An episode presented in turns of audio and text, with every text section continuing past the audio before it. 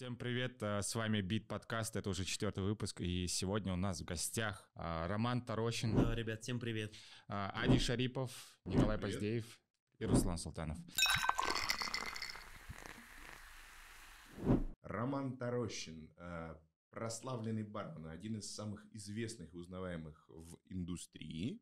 Э, Человек, который является э, как мастер-тренером, или как это в Я компании даже не «Комплекс знаю, как Бар», это- как это правильно назвать? Наверное, Манин, потому что Манин, я работаю правильно. на Манин Да. компании. Мас- как Head of Education Department in, э, в компании Манин, всем известный э, за свои прекрасные сиропы, по крайней мере, на территории СНГ. Человек, являющийся не только человеком, но еще и э, главным лицом в школе барного ремесла. Э, уроженец города Екатерин... Из нет, Екатеринбурга я. Екатеринбург, который сколько уже лет в индустрии? Слушай, я начинал в 96-м. С 96-го Мгм. года. 25, 25 получается. лет. 25 лет, ага. Некоторые Быстро. люди, которые нас смотрят, Еще моложе этого. Я знаешь, э, у нас было какое-то время проект, он назывался Академия Манин. Мы с Никитой Сергеевым вели его 5 лет, и там обучилось около 700, 700 э, барменджеров. Это была Россия и другие страны, трехдневный курс. И однажды приехал, если я не ошибаюсь, Денис Валдис, вы его все знаете, и он говорит, «А, Роман, вам большой привет от моего папы. Он говорит, он так любил ваши мастер-классы. Я говорю, а что с папой Денис? Он говорит, нет, все нормально, он жив и здоров, но он говорит, уже меньше задействован, он за стойкой не работает, но вам привет. И когда Денис это сказал, я понял, бля, я уже так давно в этой индустрии, потому что уже от пап передают Уже привет, а они любили мои поколение. мастер-классы, да. Поэтому, да. Небольшие, ну как, не блиц вопросы, но что-то достаточно короткое, Хорошо. чтобы понятно было. А, начинали в Екатеринбурге, работаете в э, Манин. А, сколько городов посетили за всю? Считали когда-нибудь? Нет, ну там знаешь, как мы же каждый год ездили по городам, и было некоторые города, которые по несколько раз посещаешь. Плюс ты возишь группы разные. Например, я посчитал однажды, что в Париже был где-то 56 раз. Это ну, Ну, достаточно как много. минимум, для понимания, сколько человек много городов посетил, 56 раз город Париж. Потому что несколько раз в год. А так у меня был самый такой забойный тур, когда я только начал работать в Манин. Мы уехали в мае, и я вернулся в октябре.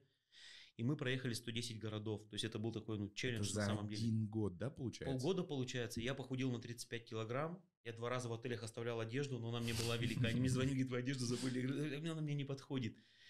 И как, мы начали с Камчатки и потом закончили в Калининграде. Я думал, блин, как классно я попутешествую по всей стране. Хрен, ребят, вообще. Потому что под конец трипа ты понимаешь, что ну, это тяжело. Ты просыпаешься в отеле, и ты понимаешь, да, это ну как бы командировка, ты город вспомнить не можешь. И вот это было сложно, конечно. И это еще в трезвом состоянии И да, это вспомнить еще- город. Хотя в то время, конечно, все бары приглашали. Нет, не приглашали. Я когда по- поехал в первую поездку, вообще меня никто не знал. Я же жил в Якате. Бренд-амбассадоров тогда вообще не было, вот как сейчас много. Да. Денис Темный начал работать на, ну, вот на одной из компаний, да, Бакарди так и назовем. А я, меня пригласил Манин. И я приезжал в город, и собирались ребята, и я выходил, они имени не могли запомнить. И они потом говорили, Лысый приезжал, было прикольно. Вот, ну, вот так вот, короче, было. Ну, это еще те времена, когда Да. не все было столь развито. А потом уже стали приглашать- настолько не было, чтобы Потом стали приглашать в бары, говорят, приходи к нам, и здесь, конечно, оберечь печень, потому что... Кстати, вот с печенью есть интересная ну, легенда, ходящая про серебряную печень. Это правда. Мы вот смотри. Екатеринбург, э, город, там какими заведениями ты занимался? Мы первые открыли, а, оно называлось BNB, Бренди и Бенедиктин. Это был спальный район, и он настолько удачно зашел, что нам одна риэлторская компания предложила в центре города площадку, она была небольшая, 75 метров. И мы на тот момент открыли первый коктейльный бар, бар в Якате, он назывался Брют Бар. Ему сейчас был ну, порядка, наверное, 13 лет. Потом был ягодный ресторан в центре города, Берри Бар. Все названия начинались, ну, с аббревиатура ББ было. И последний проект был э, Базилика Бар, это итальянский концепт. То есть всего было четыре проекта. Четыре проекта. Мгм. А как появилась серебряная печень? Расскажи эту историю, я ее очень люблю. Ко мне подошел один из гостей, э, молодой парнишка, и он говорит, у меня папа работает ювелиром, а я люблю ходить в ваш бар. Давайте что-нибудь вместе там, ну, замутим. Я говорю, давай его набухаем. Он говорит, вы постоянно, блядь, ну шутишь что-нибудь, а я, говорит, хочу что-то серьезное. И потом, мне не знаю, как это в голову пришло, а, я говорю, а пускай он сделает небольшой значок в виде печени. Он говорит, а как это? Я говорю, вот как на таблетках рисует, так вот две половинки. И у папы, видимо, золотые руки. Тот принес значок, вот этот мальчишка, и он был металлический, 2,5 грамма с ноготь большого пальца. а с другой стороны штырек и колесико, чтобы можно было зафиксировать. Я говорю, очень хорошо получилось. Спроси, сколько будет стоить серебряный такой значок. Вообще недорого получалось, а мы переделывали коктейльную карту. И я такой думаю, как сделать гостей причастных к своему бару, ну чтобы... И это, знаете, это, ну просто пришла в голову такая мысль. Мы сделали первую страницу, и там было написано, испытай свою печень, выпей за вечер 15 коктейлей, получив взамен серебряную. А блядь, какие тогда были коктейли там? Ну, Майтай, Б-52, и вот эти 15 коктейлей мы написали. И заказали 10 значков, положили их в сейф, вот в брюд-баре. Короче, я не знаю, зачем им вообще этот значок, но они, они стали за ним гоняться. И они понимали, что одному не выпить 15 за раз. Они говорили, Карама, давай вдвоем забухаем, потому что мне завтра именины, мне по любой печень нужна. Если они за вечер выпивали 15 коктейлей, там был предчек, менеджер начищал печень, потому что она все равно темнела серебряной. И они им так гордятся, по луверам, джемперам, пиджакам, и они так стали по городу ходить и в метро так ездить и узнавать друг друга. А, блядь, ты тоже там буха, да, да. И мы вот так вот подсознательно создали такую алкогольную секту, которая значками ходили. И через полгода мне этот ювелир сделал в подарок золотую печень. Бесплатно, просто потому что мы этих много серебряных заказывали. И я прицепил ее к пиджаку, и я имел неосторожность так в бар прийти. А там сидел постоянный гость, и он оглянулся и говорит, нихера, у тебя золотая печень? Я говорю, да, а что такое выжрал? Говорит, у меня просто три серебряных и ни одной золотой нету. И вот мы потом сделали такую еще, ну скажем, мотивашку, стали выдавать золотую, если человек выпивал всю коктейльную карту. И потом Дима Соколов говорит, это очень хорошая идея, и Леша Шапошников из Big Liver Place. И они в своих барах тоже стали выдавать такие значки. И если из Питера приезжал человек с таким значком, у него в моем баре была скидка 30%. Ну и в тех городах для моих гостей тоже была скидка 30%. И вот был такой треугольник Москва, Екат, Питер. Клуб таких вот печеней, печеней, да, и кто приезжал, ну, со значками там была скидка хорошая. Есть что-то э, выше золотой печени. А потом они стали говорить, давай от Сваровского, потому что они не могли остановиться. Но уже мы не реализовали этот проект. Хотя Это запросы тоже. были. А в каком году, вот как получилась такая история? Потому что многих нас, вот мы тут сидим, угу. все по факту амбассадоры собственной компании, у тебя чуть-чуть выше получается, поскольку ты больше уже как менеджмент. У меня по работе с ключевыми клиентами. То есть да, с ключевыми клиентами. Ага. А, вопрос, каким образом вот из этой вот прекрасной четверки ББ заведений ты оказался в французской компании Монин? А, я открыл компанию «Комплекс бар» в Екатеринбурге. Мы стали заниматься, соответственно, сиропами манин, потому что ну, это один из э, позиций в ассортименте. И потом приехала нынешний мой босс, ее зовут Александра Орлик, и она сама из Польши. Но она раньше учила русский язык, и поэтому она поехала по регионам посмотреть, как продаются сиропы. Ее тогда назначили, только это было 14 лет назад. И она побывала в моем баре и говорит, почему у тебя столько манины? Я говорю, ну вот, во-первых, есть компания, во-вторых, мне удобно в коктейлях. И она говорит, мы ищем человека для нашей компании.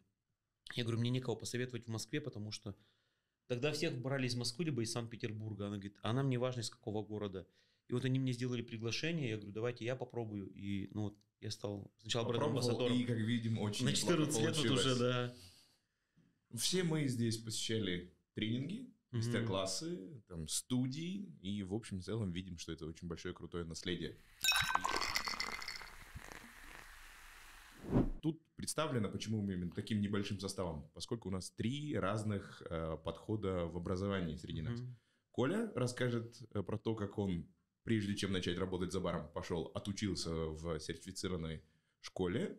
Э, я расскажу, как я повышал собственную квалификацию в рамках там, онлайн-пространства. И Рус, как он познавал азы ремесла, находясь в самом ремесле. Да, непосредственно, да. Я получал деньги, обучаясь, на самом деле, это для меня считается. Ну ладно, об этом позже, да, расскажем о своем опыте. И вот э, с твоей точки зрения, который самый эффективный или как комбинировать, хотелось бы поговорить. Начнем с Коли. Да, а, потому что а, я вот целенаправлен, то есть я долгое время работал программистом, 6 лет, и вот решил сменить прям профиль, и вот поехал в Петербург, mm-hmm. потому что я слышал, что и в Петербурге в целом а, барная индустрия хорошо развивается, и там есть образовательный центр, да, то есть именно ПАП, Петербургская ассоциация барменов, я очень много хороших отзывов почитал про нее, mm-hmm. и вот э, поехал именно целенаправленно учиться там. Плюс ко всему там еще так, так сложилось, что там работала девочка, которая тоже из Казахстана, там такое хорошее знакомство, то есть mm-hmm. получилось. И очень хороший был педагогический состав, ну, то есть э, вот образовательный, да. Александр а кто? Георгиевич, Георгиевич Кудрявцев. Да, Кудрявцев там работал. Конечно, Это мегамозг. Да, первый советский бармен такой вот именитый, можно Ты сказать. не слышал про него? Не, я слышал. Mm-hmm. Все помнят эти прекрасные усы, которые да, весь да, прошлый прямо... год косплеил. Да. Никто не догадался, кого я косплеил, но он был одним из людей. Да. Вот, э, то есть человек, который, да, вот именно в Советском Союзе развивал эту индустрию, да, а, Григорий Барабайко, да, у, Барайко, да, да, который стоит у э, руля да, этой школы. И когда я учился, да, для меня mm-hmm. это было очень сложно, потому что бренд алкогольный я не знал, как вообще строится индустрия. То есть, то есть очень... ты не работал до никогда, момента, когда зашел никогда, в школу? Да, да, я даже не стажировался нигде. То есть я целенаправленно приехал обучаться. И были ребята, которые уже учились, mm-hmm. у них был опыт. То есть когда там было, назовите бренды, э, там, blended виски.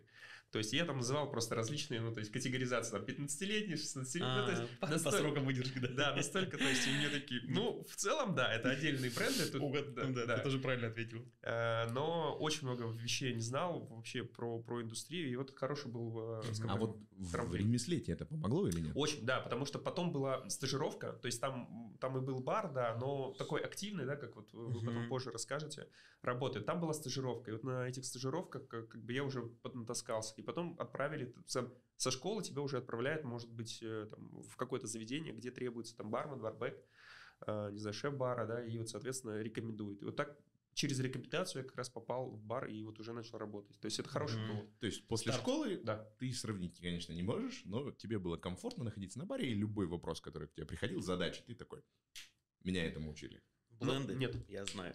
Скорее, те, скорее теоретическая часть была а, важна и какие-то вот навыки а, базового курса. То есть это не было полноценно то, что я прям вошел и могу там стоять, э, говорить с людьми, потому что это большой страх был вообще общаться с, э, с людьми, то есть там, и уверенность в своих навыках. Нет, все равно нужно было вот именно отработать, а, применить эти навыки, отточить, возможно, что-то изменить в них. Может быть, я вначале базу не так правильно понял, и только после этого я мог стать, ну, сказать, полноценно я бармен, ну, то есть пройти школу барбека в каком-то там... Окей, okay, а ты где? Ты же у него учился. Да, все верно. Это, это такая интересная, да, это мой сенсей. Хотя это есть люди, которые, возможно, могут Более заверять вас в обратном. Нежели Коля, да? У меня, на самом деле, да, история такая, что я работал э, столяром, а потом пришел в бар, э, где надо было сделать проект небольшой. Сначала делать дерево, а потом превращал воду в вино. И там я познакомился с Колей. Я услышал о том, что там э, требуется барбек. Я до этого хотел попробовать э, поработать за баром. Я приходил в бары и просто просил знакомых барменов устроить меня. Я такой, я буду хорошо работать, мне это интересно. Они такие, нет, нет, чувак, у тебя нет опыта, все, можешь на самом деле даже не беспокоиться, мы тебя не возьмем. Пришел в малоизвестное заведение, да, которое открывал как раз-таки Николай со своим коллегой э, старшим, и меня туда взяли без опыта абсолютно. Я ничего не знал, я даже не знал, как делать черный русский. Я, я, как оказалось, я даже неправильно на самом деле знал, как делать его. Но э, я считаю, что практический опыт, он гораздо полезнее, потому что ты во время практики да, изучаешь теорию. Мы все понимаем, что днем у тебя много времени, чтобы изучить что-то, да, прочитать, mm-hmm. особенно если у тебя есть адекватный руководитель, который говорит тебе, чувак, ты ни хрена не знаешь, абсолютно ни хрена не знаешь, вот тебе список задач, и ты мне будешь постепенно сдавать ты их. Никто, ты никто не... должно говорить громче. Да, у меня, кстати, тоже был страх, как у Николая, говорить с кем-то за стойкой, потому что я просто вот так вот где-то там в углу стоял и ждал, когда ко мне подойдут, и я такой, сейчас, сейчас я сделаю, да. И это на самом деле было сложно. Первые два-три месяца ты сбрасываешь сбрасываешь килограмм 10, я, наверное, сбросил. Потом О. ты... Да, у тебя изменилась личная жизнь, ты такой, теперь все внимание только на баре. И я изменился как человек, на самом деле, как личность, mm-hmm. потому что я, я бы не смог даже думать о том, что я буду вот так вот в микрофон говорить смело с малознакомыми людьми, потому что мы с вами, да, Роман, не так часто виделись, да, но виделись, да. Вот. А когда приходит кто-нибудь за стойку, ты этого человека не знаешь, и ты еще должен поговорить с ним, еще и посоветовать что-то, а потом еще и сделать.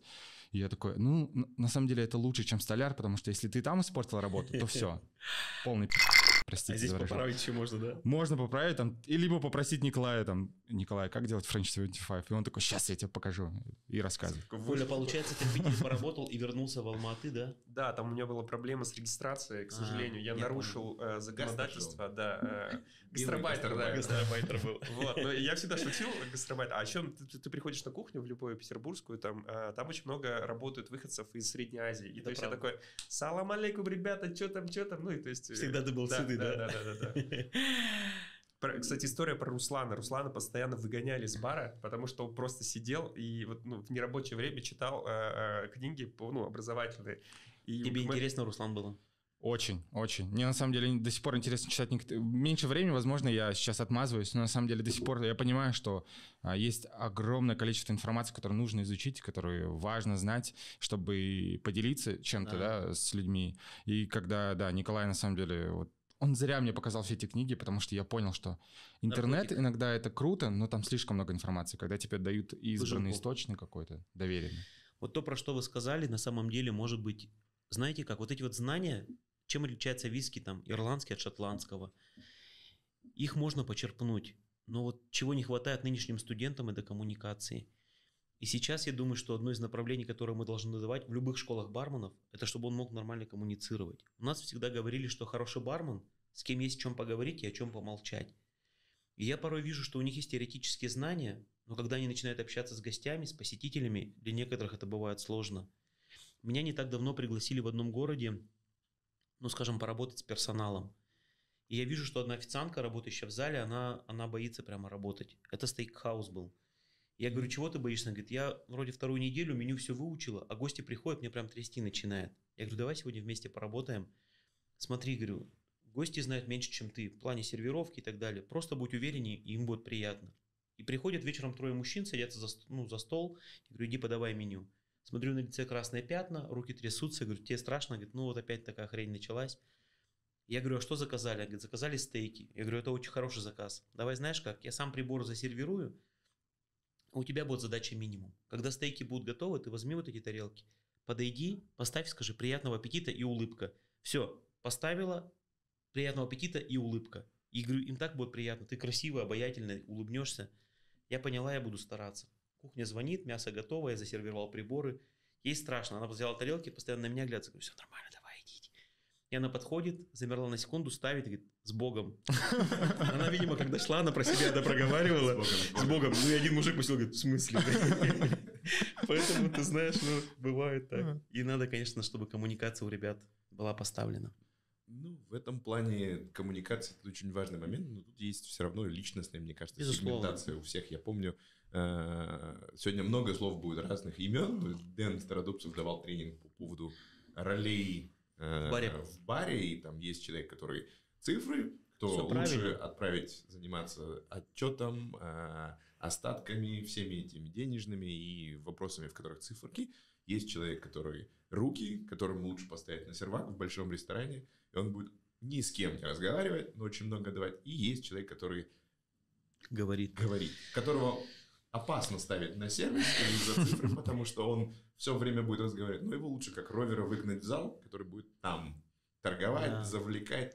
Ну, самый крутой ровер во всех, из всех баров, которые я знаю, это по-моему, Марат Садаров, Ну да. который за баром не любит, а вот С гостями с пообщаться. гостями пообщаться. Сейчас эту технологию очень сильно используют. Она называется диск. Ее придумал Уильям Марстон, это еще был конец 19 века. Уильям Марстон известен тем, что он создал детектор лжи на самом деле. Мгм. И это было придумано для страховых компаний, чтобы те люди, которые страховались, они не обманывали страховые компании. И вот всех людей он разделил по, по психотипам, и каждый присвоил свою букву D, I, S и C. И я когда обучаю бар-менеджеров, я им эту технологию даю, потому что ты абсолютно прав. Здесь надо понять, кто по психотипу пришел. Если человек, он дружит с цифрами, и у него порядок в баре, но он не, хорошо, не очень хорошо коммуницирует, ставь его на заготовки, ставь его на настойки, ставь его там на старшем бара. Но есть люди, которые хорошо говорят, и ты их не переучишь, потому что это, это психотип. И вот это надо учитывать, конечно, когда... И сам, например, ты можешь этот, э, скажем, тест бесплатно пройти в интернете, технология диск. И ты понимаешь, я отношусь к такому психотипу, значит, мне надо развивать мои сильные стороны. Если я не дружу с цифрами, значит, мне надо найти человека, который в баре будет отвечать там за инвентаризацию и так далее. У меня теперь возникает вопрос, а какой я тип? Я такой, блин, подождите-ка. Чтобы- А настолько А, ли я хорошо тест. болтаю? Да, нужно пройти тест, видимо. Коля, ты кто Какой- ты? Ты Какой тип? Я, Какой я- тип ты? Что ты за тип? Я, я, я говорящий. Я, Я тоже говорящий. А все бармены практически, это категория так называемая I, это высокий уровень коммуникации. Но только 15% людей на Земле это чисто выраженный один тип. Обычно мы в себе комбинируем два, редко три типа и объединяем обычно два типа каких-то из четырех. Мгм. Понятно. Я по human дизайну еще знаю. Еще раз. А вы какой тип? Я D и I. То есть, D ну, вот когда D это управление иногда, а I это вот как раз коммуникация. М. Их называют душа компании. Мгм. Это песни, шутки, прибаутки. Люди, ну и- которые иногда кажутся ветреными, но которые... Оно видно, что человек душа компании. Вот сейчас мы сидим втроем, открыв и смотрим сюда. Вопрос с точки зрения вот это вот два разных подхода. Мой подход тоже частично связан с Русланом, когда я там Мгм. получил свои азы за баром, почитал, все остальное, но потом э, у меня было больше профуглубленное, благодаря тому, что я сейчас нахожусь на своей позиции. Я хорошо поднатаскали коллеги про виски и про презентацию виски. Меня за баром не жаль, я очень медленно работаю. Меня так типа, иди продавай. Я ходил в зале, продавал коктейли, дорогие позиции, и это как раз-таки привело к тому, что я сейчас здесь. А потом образование было углубленное, направленное чисто на виски. То есть это э, первоначально там две сессии по там, неделе, когда ты приезжаешь и углубляешься в скотч, насколько это вот максимально возможно. Как производство строится, как строится там, процесс создания, исторические факты с точки зрения развития, логика перед всем этим. И вот тут ты начинаешь понимать, но ты теряешь очень много других аспектов, которые важны за барным ремеслом. С вашей точки зрения, который из этих э, или комбинаций их будет более Оптимально. оптимально? Вот по поводу, допустим, варианта Руслана. Сейчас многие компании а, практикуют так называемое корпоративное обучение. Ну да. И оно, кстати, бывает очень крутое. Хорошим примером является, а, например, Росинтер да, в России. Росинтер закончил Саша Мусатов, который в Украине, закончил Дима Левицкий, ну там работал Алексей Кислов, и теперь они... Если не Скажем- ошибаюсь, э, вот сейчас просто это все персонали из российского. Если мне память не изменяет, то Юрий Негодюк тоже закончил Росинтер. И Это основ... один из соучредителей сети Пинта в Казахстане. Более 50 э, Заведений. заведений по всей стране. И это оказалась крутая школа. То есть их учили американцы, и это же было корпоративное обучение. Дали такую базу, что она им помогает сейчас в жизни. Они организовали разные там агентства, курсы и так далее. И они очень востребованы. Когда есть возможность посетить какую-то школу, либо вот как э, учился Коля, тоже очень хорошо. Но смотрите, чтобы, что очень важно, мне кажется. Результатом является то, какой работник выходит. То есть можем ли мы его сразу поставить за стойку. И вот здесь должен быть баланс теоретических знаний практических навыков. И если мы же выпускаем для ресторанной индустрии, тогда надо спросить рестораторов, а кто вам-то нужны? И я думаю, сейчас востребованы две категории ребят. Первая категория ребят – это ребята-работники, чтобы он умел тут же и кальян раскурить, и в сигарах понимал, и в виски правильно засервировал, и капучино мог спенить. А вот вторая категория уже ребят – это кто открывает бары под ключ. То есть у меня есть деньги, но я хочу, чтобы у меня был свой бар, но я в этом ничего не понимаю. Тогда он берет так называемых стартаперов, либо кто в этом понимает. Значит, мы должны готовить, ну вот как раз к этой индустрии должны готовить таких сотрудников. Значит, одни из курсов должны быть нацелены на то, чтобы у него был нужный уровень теоретических знаний, чтобы он мог об этом поговорить с гостем. Но самое главное – это практические навыки.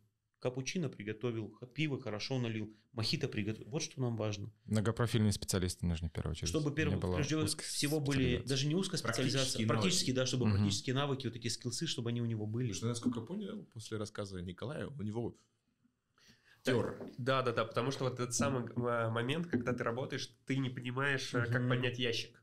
Ну, то Да. есть, и ты приходишь даже в бар, и ты так смотришь, так, ну, новичок как поднимает ящик, то есть как, как нагрузка на спину. Да. Про это говорили, но когда ты сам этого не поднимал, Пока не огромный да, ящик, ты не поймешь этого. Лучший пример не ящика, потому что ящик кега. Кега пивная, 40-литровая. Да, да, да, то есть катить. Мы нести. сделали у себя в учебном центре, он называется «День открытых дверей». Когда у них подходит первая неделя к концу обучения, мы хотим, чтобы они почувствовали себя, как работать в баре. Хотя все вот эти инструменты мы им даем.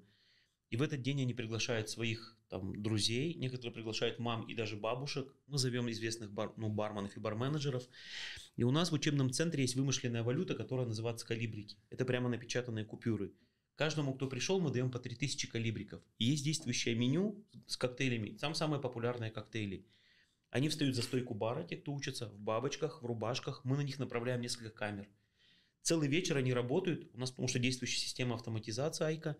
Есть заказы, с ними рассчитываются, дают чаевые вот этими вымышленными деньгами. Четыре человека отработал, четыре человека снова встает. И на следующий день мы анализируем, как они работали, показываем видео. А ты почему не улыбался? А у тебя не хватило заготовки лайма. И это для них такой урок, они говорят, понятно, как работать в баре. И они, когда выходят на рабочие площадки, им не так страшно, потому что они немножко прошли этот путь. А вот по поводу профуглубленности в какой-то конкретной сфере э, из этого, есть ли, ну, не для... Я просто под определенные задачи заточен компании. Мгм. А если ты просто сам себя направляешь, то есть понятно, что в баре есть очень множество различных ипостасей. В ресторанном Да. бизнесе, правильно. Ты получил практикум базовый на работе, потом повысил, собственно, теоретические Мгм. знания в школе. А потом, если для кого-то смысл углубляться, или вы не видите смысла, то есть это лучше проходить под выбор, то есть заранее этого не делать, а только после опыта это. Очень хороший вопрос. Надо углубляться. То есть, смотрите, очень хорошо, когда у тебя широкий профиль, ты понимаешь, ну, в нескольких областях. Но самое классное, когда ты очень крутой специалист в определенном направлении. И мы иногда называем это талантом. То есть, очень важно в нужный момент понять, в чем, в каких моментах ты силен, и развивать именно свои сильные стороны. Потому что ты не можешь быть универсалом и быть сильным во многих направлениях.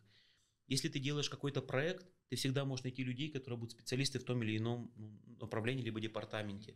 Но тебе надо понять, в чем силен ты. Кто-то будет очень классно читать лекции, кто-то очень классный аналитик. И вот когда ты это вовремя понимаешь, и ты начинаешь усиливать свои хорошие навыки или таланты, то здесь, знаете, надо быть к чему готовым. Кому много дается, с того много спросится. И есть такая Большая сила – это большая ответственность. да, есть такая древняя притча, что уходил хозяин в далекие страны и собирал своих слуг и рабов, и каждому раздавал таланты. Талант – это древняя, скажем, еврейская ну, монета была, да? Кому один талант, кому три, а кому и пять. И когда он вернулся через много лет, он сказал, покажите, сколько у вас талантов есть, приумножили вы их? Кто-то свои таланты растерял, а кто-то приумножил. И он, тебе говорит, он тогда сказал, вам возда- воздастся во многом, потому что вы преуспели в малом. И вот притча это, казалось бы, про какого-то хозяина и таланты, но это имеется в виду Всевышний, и это имеется в виду талант, это дар, который дается человеку. Если ты талантлив во многом, как Леонардо да Винчи, с тебя много и спрашивается. Тогда делись этой, этой информацией, возьми себе миссию учить других и так далее. И здесь надо быть готовым к тому, что если ты хочешь стать специалистом, может быть, одна из миссий – это делиться этим. э. И я, по-моему, приехал в Самарканд, а, и принимающая сторона говорит, а что бы ты хотел увидеть? Я говорю, у вас есть древнее учебное заведение, которое называется Мадресе. Они были религиозной направленности, Ну, но они очень сейчас известны, они еще с 12 века. И в то время Узбекистан была, безусловно, очень сильная страна, и там преподавали самые сильные там астрономы, там, не знаю, психологи, если сейчас можно назвать, Математики, математики. И меня привезли, они в центре города, но они построены прямо как замки, огромные стены, прям. И я говорю, я бы хотел попасть, ну, вовнутрь вот этого. Он говорит, а что ты хочешь увидеть? Я говорю, вот прям аудитории, как учились, потом, может быть, общежитие, как они жили. А там гигантские ворота, и они закрыты. А справа маленькая дверь, и людей много желающих попасть и выйти, ну и создалась такая вот очередь небольшая. Я говорю, блин, конечно, очередь. Почему они не откроют ворота? И вот эта принимающая сторона говорит, а они никогда не были открыты. Я говорю, нет, но если есть ворота, они были открыты. Он говорит, нет, это символ. Я говорю, а чего символ? Он говорит, мадресе – это центр знаний. Дорога к знаниям всегда закрыта. Прикольно. И говорит, дорога к знаниям ведет через маленькую дверь, и говорит, дай бог, чтобы тебя был проводник. И вот для меня тогда было поучительно, мы как раз строили вот этот учебный центр, и я понял, что может быть одна из миссий хороших, талантливых людей, хороших барменов, это вот как раз делиться знаниями. Потому что, мне кажется, если ты что-то приобрел, в чем-то талантлив, то этим надо поделиться, конечно. Очень большая часть на аудитории этого подкаста это прям работающие бармены, начинающие или уже практикующие достаточно давно. Мы живем, к сожалению, в стране, в которой не совсем так хорошо с обучающими центрами. Понятно, что есть там э, прям колледжи, институты, которые занимаются обучением гостеприимству, даже, может быть, на каких-то международных, но конкретно барной школы, если мне память не изменяет, Алибек Джайбергенов занимается барной школой. А, И на этом все. И ни одна из них не обладает какой-то сертификацией. Хотелось бы больше узнать вот про конкретно центр Романа Тарощина, Мгм. обучающий, что из себя представляет, потому что мы много говорим, а о нем не рассказали. И второе, сейчас мы понимаем, что не все там, границы открыты, доступность, но есть интернет. Есть ли какие-то возможности вот с точки зрения этого рассказать? Это не реклама, мы просто делимся Как ресурс, да? ресурсом. Мы центр открыли три года назад. Э, Сначала все были программы в формате оффлайн. Там 14 э, разных учебных программ есть для барменов, для бариста, для барменеджеров и для собственников. Есть такие тематические курсы, как, например, настойки в баре, инновационные технологии и так далее. Потом, когда началась пандемия, мы часть курсов перевели в формат А кто менторы там в основном? Наверное, наша сила вот этого центра как раз в том, что очень много спикеров. Теперь примерно 38-40 человек, ребята, кто читает. Самые известные, как Женя Шашин, Иван Шушканов, Костя Плесовских, Сергей практики. Денис Валдис. И практики, и хорошие амбассадоры Макс Широков, они читают всего лишь три часа свою лекцию, и некоторые даже из других городов, как Денис Завалишин из Ростова приезжает читать. И из-за того, что мы саккумулировали вот этих ребят, вот, наверное, в этом сила знаний. Мы часть лекций перевели в формат онлайн, и это было во время пандемии. Сначала был спрос очень большой, но потом уже у ребят стали заканчиваться деньги, и уже начали некоторые города снимать с локдауна, и курсы онлайн они были уже не настолько востребованы. Но сейчас произошла такая интересная симбиоз. У нас приходит пол, приезжает полная группа учиться барменджеру, например, по 12 человек, больше класс не вмещает. И часть учится в формате офлайн, но другие страны, например, Грузия, Украина, последний раз Арабские Эмираты и даже Америка, они учатся в формате онлайн. То есть стоят камеры, те могут смотреть в формате онлайн, но могут потом посмотреть в записи, если есть временная как бы, разница во времени. И они могут задавать вопросы спикерам. И теперь у нас получается такая вот аккумуляция офлайн и онлайн курсов, но есть онлайн курсы, которые можно так вот пройти. Там будет половина стоимости от офлайна. А вопрос с точки зрения международной сертификации. То есть вот вопрос, э, понятно, что вот, там, последние там, лет пять инфобизнес угу. стало нехорошим словом благодаря не совсем честным людям. И очень много где можно получить сертификаты, что ты мастер того, специалист, там, лазерный лотус седьмого уровня в каком-то... Э, что из себя представляет? Первый вопрос, насколько работодатель классно смотрит на как бы Дипломы, да, вот эти дипломы. сертификаты. А потом, э, есть ли какой-то вот, что какая-то другая организация подтверждает э, легитимность? Много лет подряд это была Международная барменская ассоциация, IBA, International Barman Association, и был международный диплом. Он был на английском языке, и люди, которые прошли обучение в барменской ассоциации в той или иной стране, это было более 50 стран, приезжая в другую страну с таким дипломом, они могли получить работу. В последние годы эта аттестация, она немножко потеряла силу, но другой вот такой международной организации я не знаю. Есть университеты в других странах, дипломы которых котируются в ресторанном бизнесе. А вот про школу Романа Таращина. Мы знаете, как мы получили лицензию. Это было непросто, потому что э, сейчас мало у которых образовательных курсов есть лицензии государственные. Когда приходят ребята просто учиться, они даже многие не интересуются, если у вас лицензия. Просто им советуют эти курсы, рекомендуют, они либо идут учиться, не, либо нет. Но государственные организации, как «Газпром», например, им интересно, если у вас лицензия, они могут обучать своих сотрудников только в тех организациях, либо учебных курсах, у которых лицензия имеется. И вот тогда это пригождается, но тем не менее мы эту лицензию подтверждаем, выложили на сайт, и она, ну, как бы свою роль-то тоже она играет. Большинство ребят, они приходят больше по рекомендациям. Сильная эта школа или нет, какие выпускники, кто им рекомендует. Правильно я понимаю, к вам приходят э, ребята уже с неким практическим опытом работы, а они приходят за повышением квалификации. Или прям новички. И Или прям... Есть курс для новичков, и есть курс для тех, кто уже... Есть курс для новичков, есть кто проработал 2-3 года, есть кто хочет стать барменеджером, есть кто управляющий. Удивительно. Угу. А можно вопрос?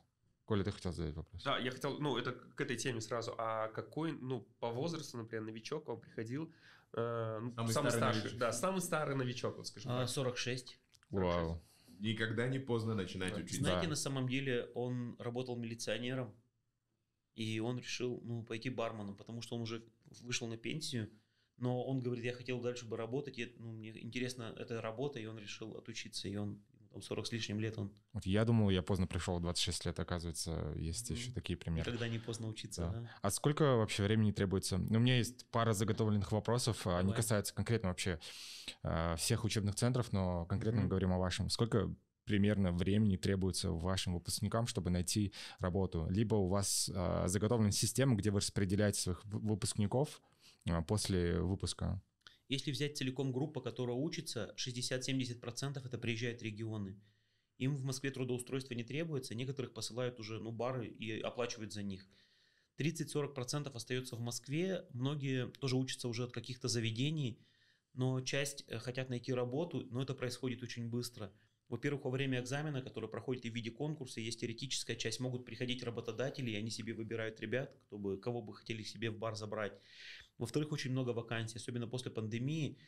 Прямо завал ну, вот этих вакансий, причем на очень хорошие сети, в очень хорошие рестораны и на очень хорошие зарплаты. И сейчас уже студенты, они выбирают, туда пойду, туда не пойду, и вот студенты востребованы. То есть это до выпуска даже происходит официально, mm. да? То есть... Они еще не закончили, еще диплома нет, а их уже какая-то есть там сетка ждет. Этот диплом и тот уровень практических и теоретических знаний обеспечивает гарант обеспечивает работы гарант работы угу. на территории. Причем это будет не какая-то там закусочная либо шаурма, а уровень как Lucky Group, как рестораны Рапопорта, Новикова, это вот такие. Это прям очень... Это круто. Мгм. Там Да. получается до такой степени, что люди, рестораторы, это рестораторов можно ли всех посмотреть, а не бармены можно. Да, да. И звонят каждый день, говорят, разместите нашу вакансию, нашу. Мы когда-то в социальных сетях, когда-то на сайте размещаем, но спрос превышает предложение. То есть э, у вас нет таких ситуаций, когда бармены... Ну, Ищет ча- работу. Да, Мгм. потому что я, например, э, думал, что вот я э, проработаю, да, в заведении, и я буду вот, типа, после... Если меня уволят или я уволюсь, я, да? я буду искать работу. Я думал... Я из-за этого боялся потерять работу в этом заведении, но потом так получилось, что я сразу после моего увольнения там был такой вопрос руководства, да, недопонимание с руководством. Я сразу же нашел работу в, в одном из самых лучших баров э, Да. Казахстана и Алматы.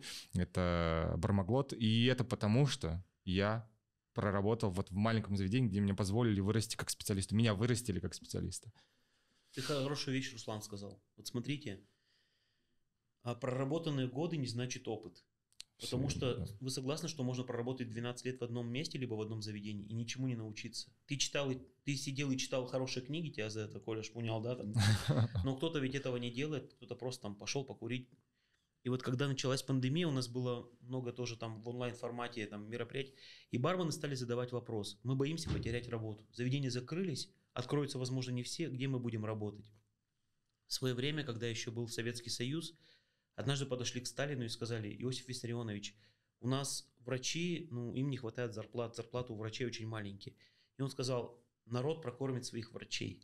Подразумевая, что если ты востребован как специалист, всегда найдутся люди, которые готовы тебя благодарить за твой профессионализм и работу. И это привело не к совсем хорошим результатам А моментально. вопрос даже не во взятках, а знаете, вот сейчас мы пытаемся вести там интернет-страницы, там афишировать себя в Инстаграме, либо свои услуги. А вот в далеких деревнях есть бабушки и дедушки, которые, мы их называли знахари. Кто-то помогал там залечить грыжу, кто-то заговоры какие-то, кто вывихи. У них нет своих инстаграм-страниц, но про них знает вся область, либо регион, и к ним ехали, чтобы они помогли. Кто-то берет деньги, кто-то не берет деньги. Но раз они талантливы в чем-то, к ним полстраны ехало.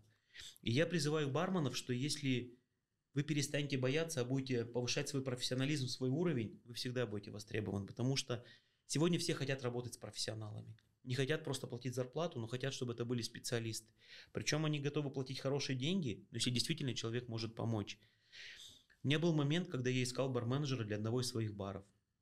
Стали приходить ребята и говорят, мы хотим у тебя работать барменджером, зарплата устраивает. Я спрашивал, а что вы можете? И они говорили функционал, который, в принципе, у меня в баре был уже запущен. Это работа с поставщиками, это обучение персонала, мотивационная программа и так далее. Знаете, была в чем проблема? Не нашелся ни один человек, который бы пришел и сказал, какой оборот твоего бара? И я бы, например, сказал 2 миллиона. А мне бы он сказал, я знаю, как заработать 3. Давайте я поставлю бар так, чтобы он приносил не 2 миллиона, а 3 миллиона. И я с этого миллиона заработанного хочу 15%. Ребят, я бы отдал эти 150 тысяч. Я ведь умею только 2 зарабатывать, у меня больше не получается. Если бы пришел специалист, который сделал бы перекрестное использование продуктов, технологии Zero Waste, замотивировал персонал, сделал правильный листинг от поставщиков, я готов платить, но помогите мне заработать деньги, мне не надо выполнять тот функционал, который и так работает в барах. И мы должны стремиться к тому и быть нацелены на то, что старшие бармены, барменджеры и топ-звено, финальная задача сделать бар, любой бизнес, Прибыльно. краткосрочным и в долгосрочном перспективе прибыльным. Вот Все наша задача. ради денег, не ради... Конечно, имиджа. финальная цель это, это финансы, по крайней мере у инвесторов. И наш креатив, наши идеи, все должно быть нацелено на то, чтобы это приносило бизнесу деньги и нам самим, и нашим семьям. Я так считаю. То есть такие прикладные знания. Коля, вот скажи, пожалуйста, вот после паба э, первое место работы этаж 41. Да, да, все верно. Вот э, какие ситуации у тебя возникли, когда ты такой понимаешь? Окей, в пабе меня научили многому, но вот к этому мы не готовили. Я, я не ожидал. Э, Общаться с Татешкой из Средней Азии на киргизском. Да, ну на, на самом деле, да, была такая одна история, к чему меня не готовили, да, ну, к тасканию таких огромных там коробок, да, потому что я вначале вот этот не, брал огромные кейсы, да, и тащил, и понимал, что я, ну, там, а, склад находился на сороковом этаже, а сам ресторан на 41-м, и тебе нужно было по лестнице поднимать вот эти все коробки. Вот, но э, была такая очень интересная история, э, причем связана с брендом Havana Club, это вот прям, это вот прям не утрированно, а вот Разбил, прям, да? не-не-не, а, то есть э, бар э, в этаж 41, он был круглым. Ну, то есть даже не круглым, а скорее овальным. С одной стороны была э, зона для паназии, там ребята работали, делали салаты, какие-то э, паназиатские блюда. С другой стороны был бар, ну, то есть где работали э, бармены.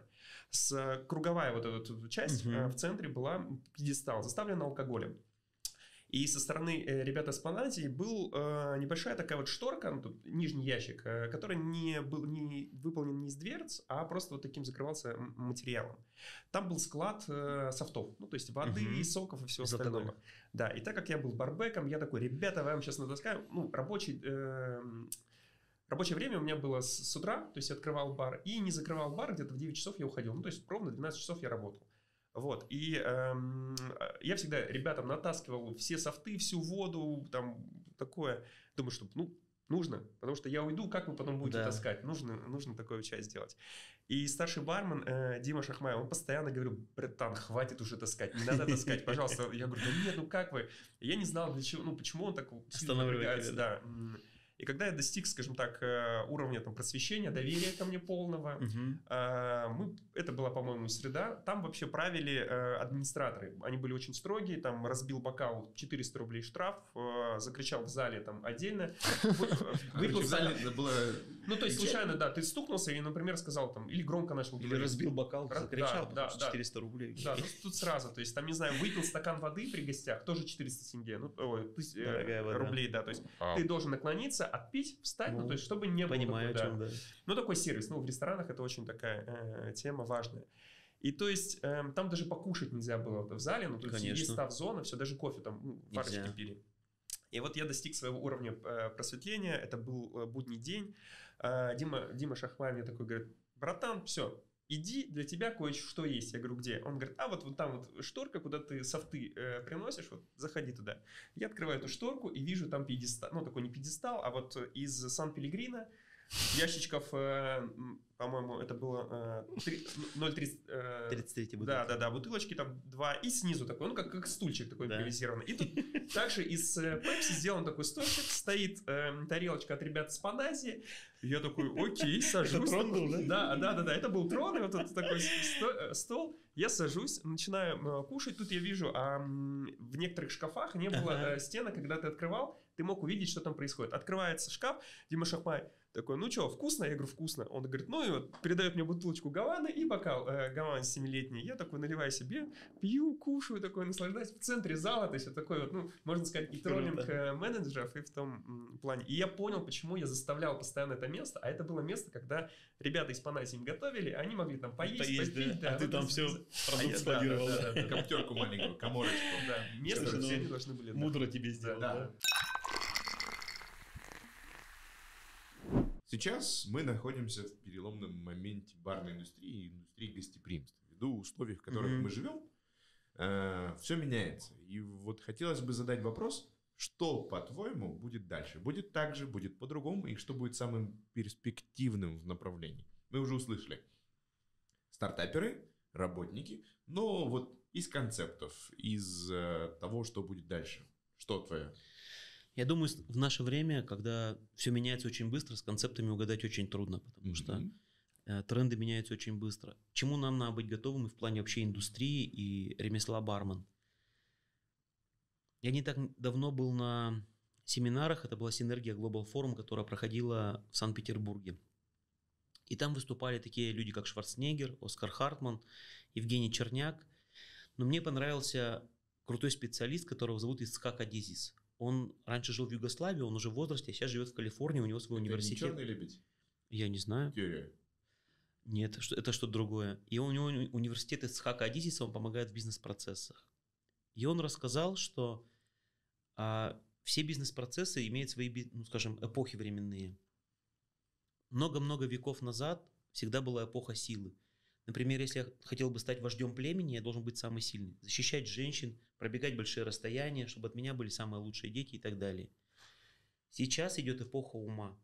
То есть посмотрите, самые интересные виды бизнеса, которые приносят больше денег, они построены как раз на интеллекте. Допустим, я думаю, что самая крутая сеть отелей это, наверное, Airbnb или Booking, правильно? Агрегатор, который не имеет своих отелей, но смог их объединить на одну платформу. Такси, ну я думаю, что Uber либо Яндекс, да, в зависимости от страны. У нас только Яндекс. Это значит сейчас эпоха ума. И был интересный вопрос, а какая будет следующая эпоха? И люди в зале стали накидывать разные варианты. Он сказал, следующая эпоха будет ума, ой, следующая эпоха будет сердца или души. И сейчас, когда много профессий можно заменить роботами, гостеприимство, душа, радушие, иногда услужливость, они будут на первом месте. И такие ремесла и профессии, как психолог, врач, учитель, бармен, их называют человек-человек. Они будут цениться выше всего. И я сейчас призываю всех барменов научиться гостеприимству и стать талантливым в этом, потому что в ближайшие пять лет по статистике университета Синергия примерно 49 профессий больше не будет существовать на Земле. То, что можно будет заменить роботами, это будет происходить. Появится новая профессия. Я посмотрел рейтинг новых профессий.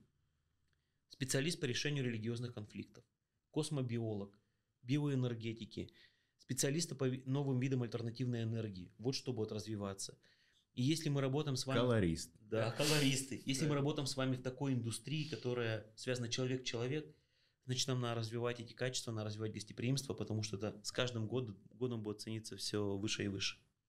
Все те, кто сфокусирован только на составе собственного коктейля, послушайте этот совет, пожалуйста. Да, миксологи это круто, но когда ты знаешь, как все-таки подойти к человеку, поприветствовать его, да, и почувствовать, э, точнее, заставить его почувствовать себя в уютном баре, я думаю, это многого стоит. Это не обязательно в баре, надо воспринять по-другому. В ресторане, я в баре, да. Гарри Кредека или э, Дейла де Грофа, что когда он учился, его учитель требовал стандарта сервиса и отношения к человеку, и там, использования всех наших там, инструментов так, как будто бы все это действие происходит не в баре, а в гостиной у этого учителя. Угу. И наливать надо было с бутылки без джиггера, поскольку это оскорбление гостя, но ты должен был налить ровно 50 миллилитров. Потому что это бизнес. Это бизнес. И отношения это все так же, то что это твой, это твой дом, твоя гостиная, и ты как будешь относиться к своему гостю. Тогда были чуть-чуть другие стандарты к гостям и принятию гостей, нежели сейчас. Но вот так вот относиться к вопросу. Я хочу вам рассказать про один инсайт. Я открыл Барри Бар, и спустя два года ко мне подошел молодой человек, и он сказал, я встречаюсь с девушкой, и я хочу сделать предложение. Я говорю, я вас часто вижу в нашем баре. Говорит, это вообще любимое ее место, и мы по пятницам, субботам ходим к вам. И я в ближайшую пятницу в вашем баре хочу ну, предложить ей там руку и сердце.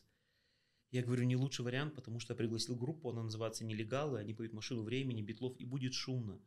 И ты хочешь произвести впечатление, ну, какой-нибудь тихий ресторанчик, саксофон, цветы, кольцо, ей запомнится. Он говорит, я немножко сомневаюсь, ответит ли она согласием, а у вас такие вкусные коктейли, она подопьет, и у меня ну, больше шансов, он честно сказал. Я его не смог переубедить. Я взял листок, и я сказал, что она вообще хотя бы любит-то. И он сказал, она мечтает про маленького белого кролика. И я про это написал на листке, он говорит, не надо его готовить. Я говорю, ты не переживай, это не меню я пишу. Оставшиеся три дня мы немножко подготовились, забронировали для него столик подальше от сцены. Он днем привез букет цветов, и при, ну, вечером встретил ее с работы, он был красиво одет, она была просто в офисной одежде. Говорит, что ты вырядился? Говорит, ну такой вот сегодня просто хороший день. Они сели за стол и заказали игристое. И потом вышла эта группа и стала петь, и они запели медленную композицию битлов. И в принципе это был сигнал. Официант вышел с маленькой клеткой, и там был этот маленький белый пушистый кролик, которого он привез заранее. Живой. Да, и она ему так обрадовалась, она его стала тискать, и она даже не обратила внимания, там атласная ленточка у кролика, и там висит золотое кольцо. И она, когда увидела, она замерла, он встал перед ней на колени и говорит, Света, стань моей женой. И по договоренности эта группа, они пели припев на английском языке, но они сказали, Света, соглашайся. И в зале люди перестали понимать, что происходит, они стали крутить, а те снова, Света, соглашайся. И люди стали крутить головами и увидели, что букет цветов, прыгал кролик, он стоял на коленях, и весь зал встал, стал скандировать «Света, соглашайся». И она разревелась, она ответила согласием. А у них денег-то немного, они студенты, им скинулись на подарок и дали родители, и они решили купить горящую путевку на Мальдивы. Улетали из нашего бара, собрали друзей по бокалу игристого, и они прилетели с огромной ракушкой сразу с самолета тоже к нам в бар, и эту ракушку подарили. я сидел и думал, потому что для нас сфера гостеприимства это стали облепиховые чаи, негрони, твисты на коктейли, но люди-то за другим приходят. Для людей бар – это площадка, где рождаются эмоции. Для кого-то первое расставание, свидание, горе, радость, первый поцелуй – вот что такое бары – и дай бог, чтобы они вспомнили через 30 лет про нас, как про людей, которые, скажем, ну, сопровождали их праздник, либо там какие-то моменты и были, ну, хорошим сопровождением. И я стараюсь до барменов донести, что гостеприимство – это не только качество напитков, это эмоции, это ощущения, это настроение, которое рождается. Дайте больше внимания гостей. Спросите, чего они хотят. Вот это стандарты гостеприимства, его дают гости. И мне вот эта история запомнилась про этого кролика, потому что одна лишь запись на листочке, там, что она хочет белого кролика, а я думаю, что они на всю жизнь это запомнят, дай бог, конечно, чтобы они долго вместе жили. Но так рождаются эмоции, надо, чтобы бары к этому вели. Ром, ты сейчас очень высоко поднял стандарт. Смотрит и женская аудитория тоже, и сейчас такой все, ой, как я хочу этого, такого же. Такого же, да, предложения. Да, ходить в такие заведения, где работают люди, которые такое могут, вот чего они хотят. Ну вот, мы будем надеяться на то, что после, возможно, этого подкаста многие, ну не многие, но хотя бы малый процент задумаются над тем, что они хотят от этой профессии, хотят ли они быть лучше Дай и э, да, развиваться в различных направлениях. Ади, мы закончим розыгрышем. Э, Дамы и господа, традиционно, как в каждом подкасте мы делаем, мы этот подкаст закончим конкурсом. Даже, наверное, двумя. Сегодня мы говорили о образовании. И первый небольшой конкурс, который будет построен вокруг э, обычного комментария, если вы не из индустрии, вы просто как бы, ценитель, энтузиаст, и вам интересно узнать чуть-чуть больше, но не сильно погружаясь, Оставляйте простые комментарии, я участвую в конкурсе. Это мы разыгрываем э, три книги от меня, Руслана и Николая. Образовательные про барную и алкогольную тематику. Второй конкурс озвучит Коля. Да, мы э, чуть повысим ставки, потому что сегодня как раз у нас э, Роман и его образовательный центр, который позволяет готовить специалистов э, высокого действительно класса, да, и как, Роман рассказывал про несколько своих таких э, подкурсов, да, то есть mm-hmm. не только новичков, да, один из самых популярных это шеф-интенсив, да, шеф-интенсив, и вот как раз мы этим видео завершим розыгрыш э, онлайн курса э, от э, школы Романа Тарощина по шеф-интенсиву. Я думаю, вот очень много было душевных, интересных рассказов, да, и тут э, формат, наверное, как раз того, что а, если ты работник барной индустрии, да, и у тебя есть интересная такая душевная история, а может быть смешная, может быть веселая, ну... А, правда обязательно? Ну, лучше правда, да. Ну, лучше, конечно, правда. Можно, мы все немного приукрашиваем, это правда, да, то есть э, не истину, а правду, вот. И э, в целом э, просто в комментариях рассказать эту историю, и Роман выберет как раз лучшую, такую душевную, может быть, веселую, смешную э, эту историю. И именно этот человек, обладатель интересной истории, получит как раз вот этот шеф-интенсив в формате онлайн. Супер. Это очень хороший подарок. Романа Тарощина. И минимальная планка просмотров для действия обоих конкурсов – тысяча просмотров. Так что делитесь, да, с друзьями, присылайте ссылки им, и да, и Роман. я хотел добавить тогда тому человеку, который выиграет у вас онлайн а, вот этот курс, а, давайте мы пришлем книгу от нашего учебного центра. Я ее написал два года назад. Там про самых известных барменов э, в России, в Москве, про их инструментарий, про их э, топовые коктейли. Мы этому человеку еще пришлем в подарок такую книгу.